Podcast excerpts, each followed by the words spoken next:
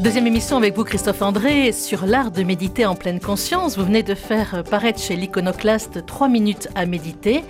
Une introduction simple et joyeuse à la méditation. Chaque jour, 3 minutes pour respirer, se concentrer et lâcher prise Trois minutes écrit en apesanteur avec soi-même. Christophe André, bonjour. Bonjour. Alors, comment expliquez-vous le succès de ces chroniques sur France Culture, mais aussi celles que vous réalisez donc chaque semaine euh, dans l'émission sur France Inter, Grand Bien Foufas d'Ali Rebaï Comment vous expliquez que les gens euh, sont friands de ce genre de choses? Sans doute parce qu'ils en ont besoin, parce qu'on a tous besoin finalement d'outils qui nous permettent d'accéder à davantage d'équilibre intérieur. La vie humaine n'est pas toujours facile. Hein. On a affronté des difficultés, des souffrances et, finalement, si on ne prend pas un tout petit peu soin de soi, soin de s'apaiser, de comprendre ce qui nous arrive, eh bien, d'abord, on va sursouffrir. La vie va nous faire souffrir davantage qu'il ne, qu'il ne faudrait. Et puis après, on va moins bien fonctionner. Moi, je, crois beaucoup à un, concept qui est ce concept d'intériorité citoyenne qui a été inventé par un thérapeute belge qui s'appelle Thomas d'Ansembourg. Et en gros, l'intériorité citoyenne, c'est de dire au fond, si je ne prends pas soin de moi, si je me laisse euh, manœuvrer par mes impulsions, mes émotions, mes voilà, mes énervements, mes, coups de cafard, eh bien je vais être moins bon citoyen, je vais être moins attentif aux autres, je vais prendre des décisions euh, moins réfléchies. Donc on a beaucoup de raisons de chercher des moyens de s'améliorer dans sa tête et c'est pas seulement par égoïsme, narcissisme obsession de soi, au contraire même. Vous-même vous méditez? Oui, oui, mais ça c'est une règle euh, absolue, c'est-à-dire que si vous, dans ce qu'on rappelle en tout cas lorsqu'on forme des thérapeutes ou des, instructeurs de méditation, euh, si vous voulez transmettre la méditation, c'est pas seulement une technique que vous transmettez, c'est une façon d'être, une façon de vivre. Donc vous devez l'incarner. Et cette notion d'être soi-même euh, en règle avec ce qu'on prétend enseigner ou professer, elle est vitale. Moi je pense qu'on ne peut pas D'ailleurs, ça ne s'arrête pas à la méditation. Hein. Je crois que ça concerne globalement l'éducation, la politique. On ne peut pas prétendre euh, dire aux gens que c'est bien de faire ça et ne pas le faire soi-même euh, de façon très très sincère et honnête. Alors avant de commencer l'émission, euh, j'ai vu que vous avez pris un tout petit temps justement aussi euh, pour vous reconnecter avec euh, votre intériorité. Et souvent j'ai fait de nombreuses émissions aussi sur la spiritualité et on voyait souvent aussi par exemple les prêtres ou prendre un petit temps aussi juste pour confier l'émission intérieurement à Dieu. Et j'allais dire qu'on dirait que c'est un petit peu similaire dans le fait d'écouter ces voix intérieures, ce qu'on a à l'intérieur et comment on est à l'intérieur. Oui, oui, oui, c'est intéressant ce que vous dites, mais ça ne m'étonne pas parce qu'effectivement, par des voix différentes, on en arrive tous un peu à des attitudes proches. Avant de commencer une émission, c'est important de, prendre d'abord, de se rendre présent. On, arrive d'une autre activité et il ne faut pas que cette autre activité parasite ce que nous allons faire maintenant. Donc on se recentre, on se met dans l'instant présent. Et puis, en tout cas dans mon cas, on se dit, voilà, pourquoi tu es là? Est-ce que c'est pour faire le malin, parler de toi, faire la pub de ton livre, ou est-ce que c'est euh, pour essayer d'aider des personnes que tu ne connais pas, que tu ne vois pas, que tu ne rencontreras jamais, mais qui sont là en train de t'écouter toutes seules et à qui tu peux peut-être faire un peu de bien, à qui tu peux peut-être donner des explications qui vont faire qu'elles-mêmes pourront aller mieux, aider d'autres voilà, personnes autour d'elles. Finalement pourquoi je suis là, me recentrer, et c'est ce qui explique ces petits moments voilà, où on essaie d'être vraiment là où, on se trouve avec notre corps, d'amener aussi notre esprit et nos intentions. Dans une de vos chroniques, vous parlez même du bénédicité. Mmh. Avant de manger, il est de coutume de dire son bénédicité. Malheureusement, souvent, on l'a un peu oublié pour les mmh. chrétiens. Mais vous, vous dites aussi, si on veut manger, par exemple, en pleine conscience, il y a aussi peut-être ce temps un petit peu d'arrêt pour prendre conscience de ce qu'on est en train de faire, non?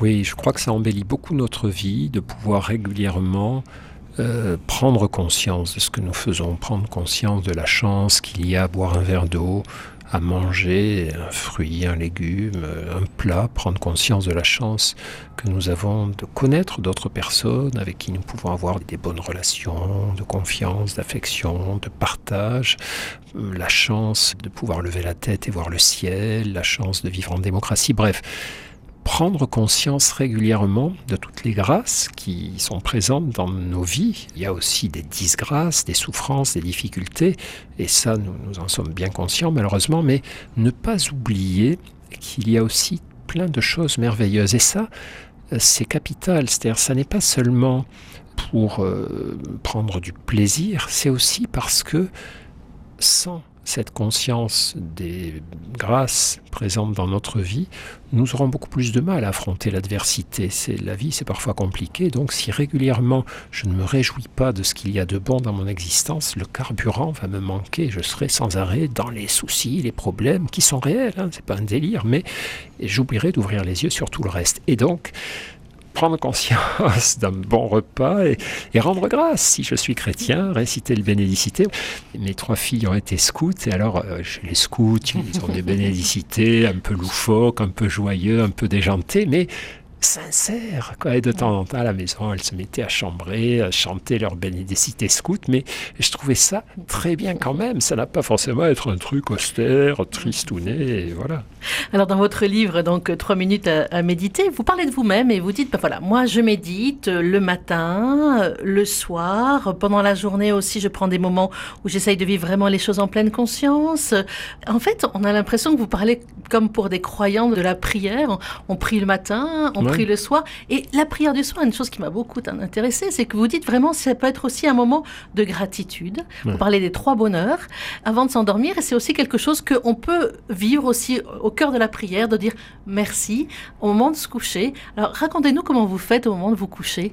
Il y a un moment de me coucher, surtout qu'en plus moi j'ai des tendances anxieuses, je sais que si je ne prête pas un peu attention à ça, eh bien je vais m'endormir en pensant aux soucis, aux soucis, aux problèmes qu'il y a eu dans la journée, à ceux qui m'attendent pour demain, et c'est vers ça que va mon cerveau assez naturellement. Donc, ok, bon, je peux réfléchir un peu aux soucis, bien que ce soit pas le meilleur moment hein, avant de s'endormir, vous le savez, mais surtout je me dis voilà, quelle qu'ait été ta journée, quels qu'aient été les soucis, il y a aussi eu des trucs bien cherche encore, cherche un petit peu, même s'il ne te saute pas aux yeux. Il y a forcément eu des sourires, des coins de ciel bleu, euh, un truc que tu as dégusté, quelque chose que tu as appris, une parole qu'on t'a dite. Donc, pense aussi à ça. Prends le temps de le savourer. Prends le temps de laisser rentrer ce truc-là dans ton esprit et dans ton corps, parce que c'est aussi ça ta vie. Et pense aussi à remercier ce qui t'est arrivé de beau et de bon aujourd'hui. La plupart du temps, ça t'est venu par d'autres personnes qui l'ont fait volontairement ou involontairement. Tu as écouté un morceau de Bach magnifique qui t'a ému et de la gratitude pour Bach. Même s'il l'a pas écrit pour toi, c'est pas grave. Il l'a écrit, tu en as bénéficié. C'est génial. C'est génial que tu aies pu avoir ce plaisir grâce à un autre être humain. Vois comme nous sommes dépendants les uns des autres, etc. etc. Et c'est vrai que c'est proche de la prière. Les frontières sont poreuses, effectivement. À part que moi, je suis médecin, je ne peux pas apprendre à mes patients à prier. D'abord, j'en serais incapable. Mais je peux leur apprendre à se réjouir de la vie. Est-ce que des études ont été faites aussi sur la prière? Vous dites qu'il y a beaucoup d'études qui ont été faites euh, donc euh, sur euh, la méditation et les bienfaits de la méditation, mais est-ce que vous connaissez des études aussi similaires sur les bienfaits de la prière? Oui, oui, oui. Il y a beaucoup d'études qui cherchent à expliquer ce fait, effectivement, que beaucoup de chercheurs ont noté que la religion, à dose modérée, est bonne pour la santé, pour faire simple. Alors quand je dis à dose modérée, c'est-à-dire que les chercheurs ont voulu voir s'il y avait un lien entre les pratiques religieuses et la bonne santé globale, hein, physique et, psychologique, et se sont aperçus qu'il y avait deux extrêmes qui étaient moins bons pour la santé. L'athéisme complet, penser que cette vie n'a aucun sens autre que voilà euh, purement matériel, et aussi l'intégrisme. Lorsqu'on est engagé dans des démarches religieuses qui nous enferment, qui nous, quand on est dans des rituels contraignants, un peu étouffants, dont on n'arrive pas à sortir, c'est pas très bon non plus, en tout cas en termes de santé. Après, sur le plan religieux, ça c'est un autre débat. Et par contre, une pratique religieuse euh, médiane, comme disaient ces chercheurs, c'est avoir la foi, mais sans verser dans le fanatisme, appartenir à une communauté, mais aussi avoir des amis en dehors de cette communauté. Enfin, vous voyez, c'est quelque chose de flexible et d'ouvert.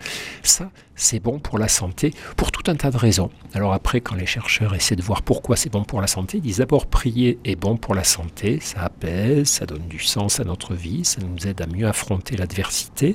Lorsqu'on est pratiquant, on a une communauté de gens. important, ça Voilà, on appartient à une communauté sur laquelle on Mhm. peut s'appuyer en cas de difficulté.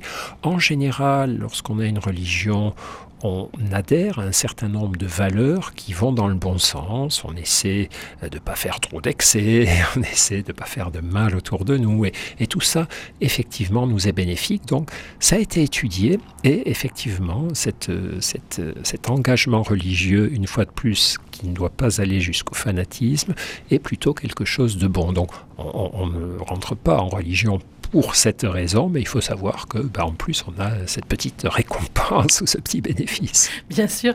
Et puis, ça permet aussi de prendre du recul aussi euh, sur ce qu'on vit, comme vous disiez. Et j'aimerais qu'on écoute maintenant la chronique euh, qui dit se recueillir avant d'agir.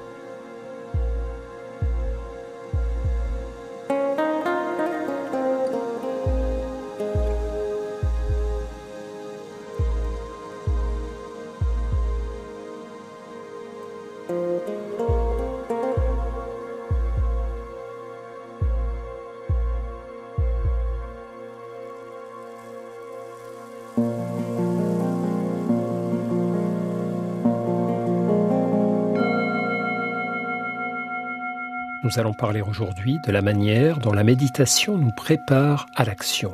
Il faut soumettre l'action à l'épreuve de la pensée et la pensée à l'épreuve de l'action. Goethe. Être immobile et coupé du monde Oui, les exercices de méditation ressemblent à cela, mais c'est seulement pour un temps. On finit toujours par revenir à l'action. On médite avant d'agir, après avoir agi, et même dans l'action que l'on peut accomplir ou pas en pleine conscience.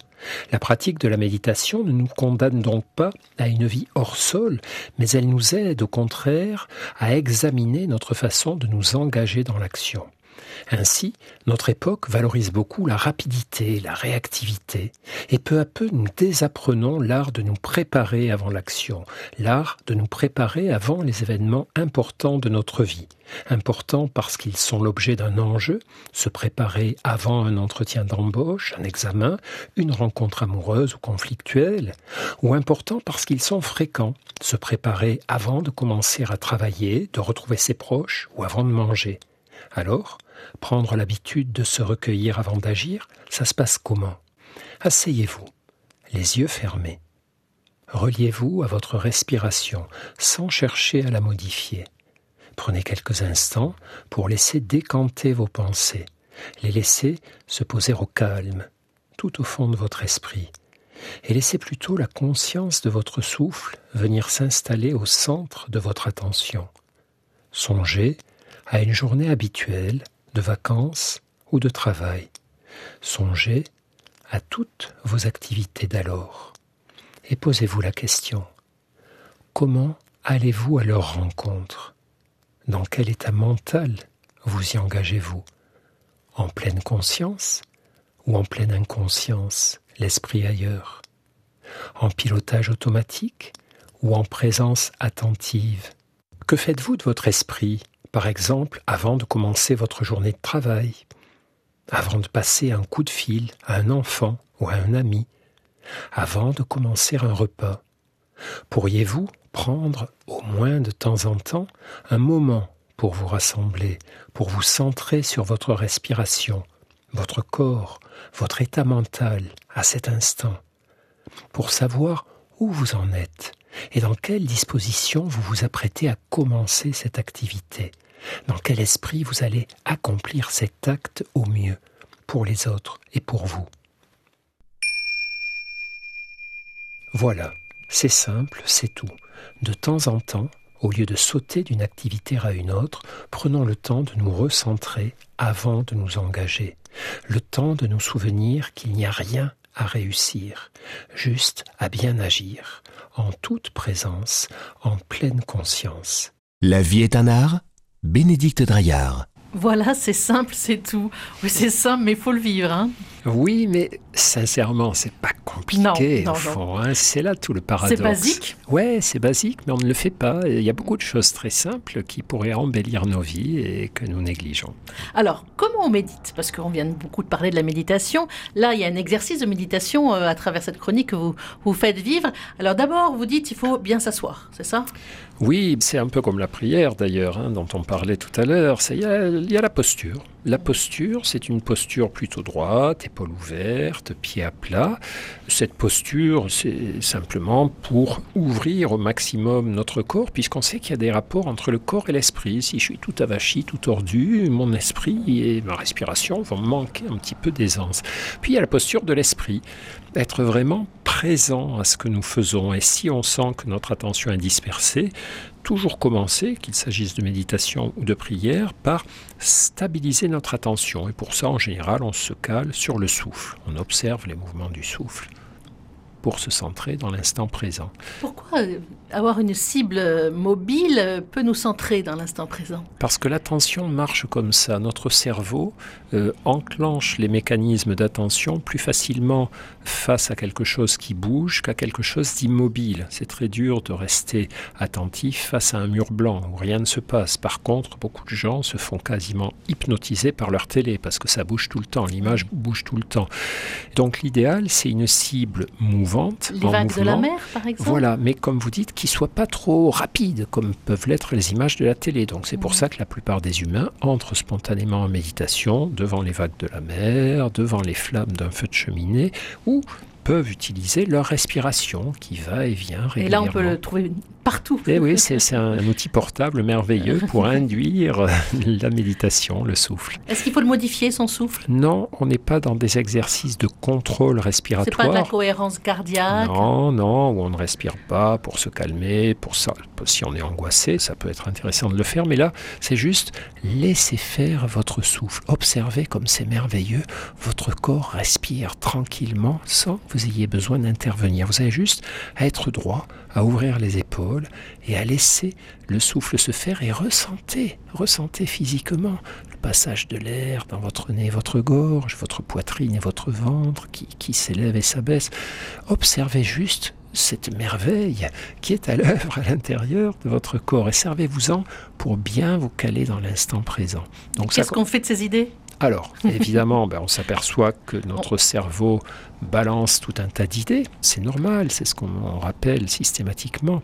Si vous essayez de méditer pour faire le vide et pour bloquer les pensées, ça ne marchera pas. Le cerveau. pas possible. Ben non. Le cerveau produit des pensées comme les poumons produisent du souffle. Il fait juste son boulot. Le boulot qu'on a, nous, à faire, c'est laisser filer ses pensées, ne pas s'y accrocher, ne pas s'y noyer, ne pas les ressasser, ne pas les suivre, voir qu'elles sont là, c'est-à-dire, tiens, tu es en train de penser à ça, tu es un peu obsédé par ce truc, tu as ce souci qui revient sans cesse. Reviens au souffle, reviens à la conscience de ton corps, écoute tout ce qui se passe autour de toi et regarde les pensées circuler.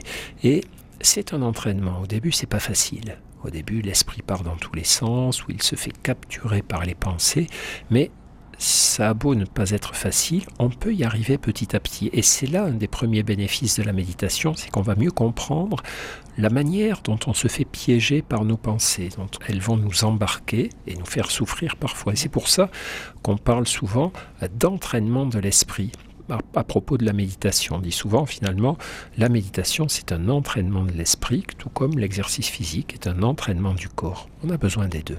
Mais c'est un garant d'une certaine liberté intérieure? En théorie, oui. Et oui, parce que qu'est-ce qu'on appelle la liberté intérieure? C'est la capacité de voir que j'ai des préférences, des impulsions, des émotions, parfois euh, qui peuvent me pousser à faire des bêtises. J'ai très envie de reprendre euh, pour la deuxième fois, troisième fois du gâteau. J'ai très envie de dire à cette personne qu'elle m'emmerde, que c'est vrai. Mais est-ce que c'est une bonne idée? Est-ce que euh, cette envie, je dois la suivre ou non? Ben, Il y a certaines envies qui sont bonnes à suivre, d'autres non, et puis d'autres enfin qui doivent être modulées. C'est ça la liberté intérieure. Mais elle commence par la prise de conscience de ce que je m'apprête à faire, à dire ou à vivre. Alors comme vous le disiez tout à l'heure, donc on peut avoir cette position donc assis, etc. Et puis prendre vraiment un temps, écouter son souffle. On imagine souvent une position un peu, vous écrivez dans votre livre Niaise, euh, position du lotus, les yeux fermés, avec un grand sourire. Mm.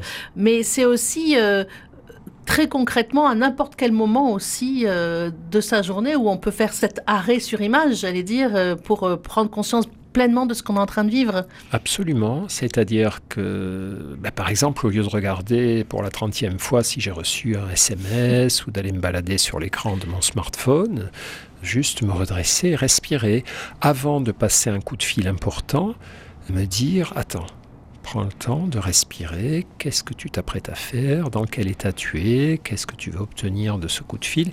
C'est juste un plaidoyer pour l'intériorité, finalement, prendre le temps du recueillement avant l'action, du recueillement après l'action. Et ça, ça peut se faire tout au long de la journée, quand je suis en train d'attendre mon bus, quand je suis dans la salle d'attente du dentiste, quand je suis dans la file d'attente euh, de n'importe quel magasin, ou au moment de rentrer chez moi. Vous savez, je rentre chez moi épuisé, énervé du boulot. De l'autre côté de la porte, il y a ma famille, mes proches, mes enfants. Est-ce que je ne peux pas prendre le temps un petit peu, quand je monte l'escalier ou quand je me rapproche de chez moi, de me poser, me dire, voilà, tous tes soucis, c'est très bien, tu les retrouveras demain. Là, tu t'apprêtes à aller vers des gens qui sont très précieux pour toi. Si tu y vas avec la tête dans ces soucis, ton corps sera avec eux, ton esprit n'y sera pas. Grand gâchis. Quelle est la part de ce qu'on peut changer dans son tempérament Vous disiez vous-même que vous étiez déjà quelqu'un d'anxieux, c'est aussi pour ça que vous êtes mis à la méditation. Euh, certains ne le sont absolument pas. Il y a beaucoup de choses qui sont de l'ordre du génétique, mais est-ce qu'on peut, à travers ces petites choses comme la méditation, l'exercice physique, etc., changer un petit peu nos prédispositions? Bien sûr. Ah, si je pensais pas ça, je serais pas médecin ni thérapeute. Non, on a une marge de manœuvre qui est assez importante, en réalité assez importante. C'est-à-dire que, bien sûr, qu'il y a des prédispositions. Ce que j'aurais récupéré comme gène, eh bien, je ne pourrais pas être champion olympique euh, de course à pied. Par contre, n'importe qui, à moins d'un handicap majeur, pourra apprendre à courir, à faire des footings, etc. Alors que s'il ne s'entraîne pas, il n'y arrivera pas. Et de même, il y a des gens qui vont naître, venir au monde avec euh, plus de stabilité émotionnelle, plus de prédisposition au bonheur, et puis d'autres, ben, c'est l'inverse, mais on peut euh, regagner beaucoup de terrain en travaillant régulièrement sur soi, sur ses émotions. Moi, je déteste les proverbes euh, très pessimistes, genre euh, on ne se refait pas, chasser le naturel, il revient au galop, etc. Ça ne veut pas dire que c'est impossible de changer, ça veut juste dire que c'est difficile. Vous savez, les, les, changements intérieurs, les changements psychologiques, de faire évoluer petit à petit ces tendances anxieuses, ces tendances au pessimisme, ces tendances à l'agacement, au stress, etc. C'est un chantier très long. il faut être vraiment patient mais ça marche vraiment aussi euh, très bien. Hein. Et puis vous parlez des addictions aussi. Euh, est-ce ouais. que vous pensez que la méditation peut aider justement à prendre la distance face à ses propres addictions? Oui, on a des premières études depuis quelques années d'équipes qui essaient de voir si en proposant des techniques de méditation aux patients qui sont victimes de dépendance, hein, de dépendance à des substances ou à des comportements, des jeux pathologiques, des trucs comme ça, on n'a pas une aide à leur apporter. Apparemment, c'est le cas parce que dans les addictions, il y a un moment très très important qui est le moment où naît l'envie de soulager mon désir. Tout à coup, l'envie de boire, ou l'envie d'acheter, ou l'envie de, de jouer, d'aller sur Internet, de regarder un site porno, j'en sais rien. Et ce moment de la naissance de l'impulsion, si j'arrive à intercaler un espace de pleine conscience, à me dire, ok, attends, respire un peu, qu'est-ce que tu es en train de te dire? Qu'est-ce que tu as envie de faire? Dans quel état ça met ton corps? Quel genre de pensée ça fait naître? Est-ce que tu peux freiner un peu ça, le différer? De 5 minutes, d'un quart d'heure, respire encore. Est-ce que ça serait pas mieux d'aller marcher un peu avant de te jeter sur la nourriture? Voilà, si on arrive à interposer un petit peu de sa conscience entre le moment où naît l'impulsion et celui où on accomplit le geste, alors là, il peut se passer des choses très intéressantes. Pour conclure, Christophe André, vous disiez que euh, avant même que ça soit une thérapie, etc., c'est d'abord la méditation un style de vie. Alors, euh, c'est quoi? C'est savourer l'instant présent? C'est quoi comme style de vie? Ah, oh là là, il y aurait des tas de choses à dire, mais peut-être que le plus important, c'est ne jamais oublier la chance, le bonheur, la grâce qu'il y a à être en vie à cet instant, quoi qu'il y ait eu auparavant, quoi qu'il y ait ensuite, à cet instant, je suis vivant, je respire, et même s'il y a des complications, même s'il y a des souffrances, c'est quand même un truc incroyable qui m'est offert. Un grand merci Christophe André. Donc je rappelle votre dernier livre, 3 minutes à méditer chez l'Iconoclaste.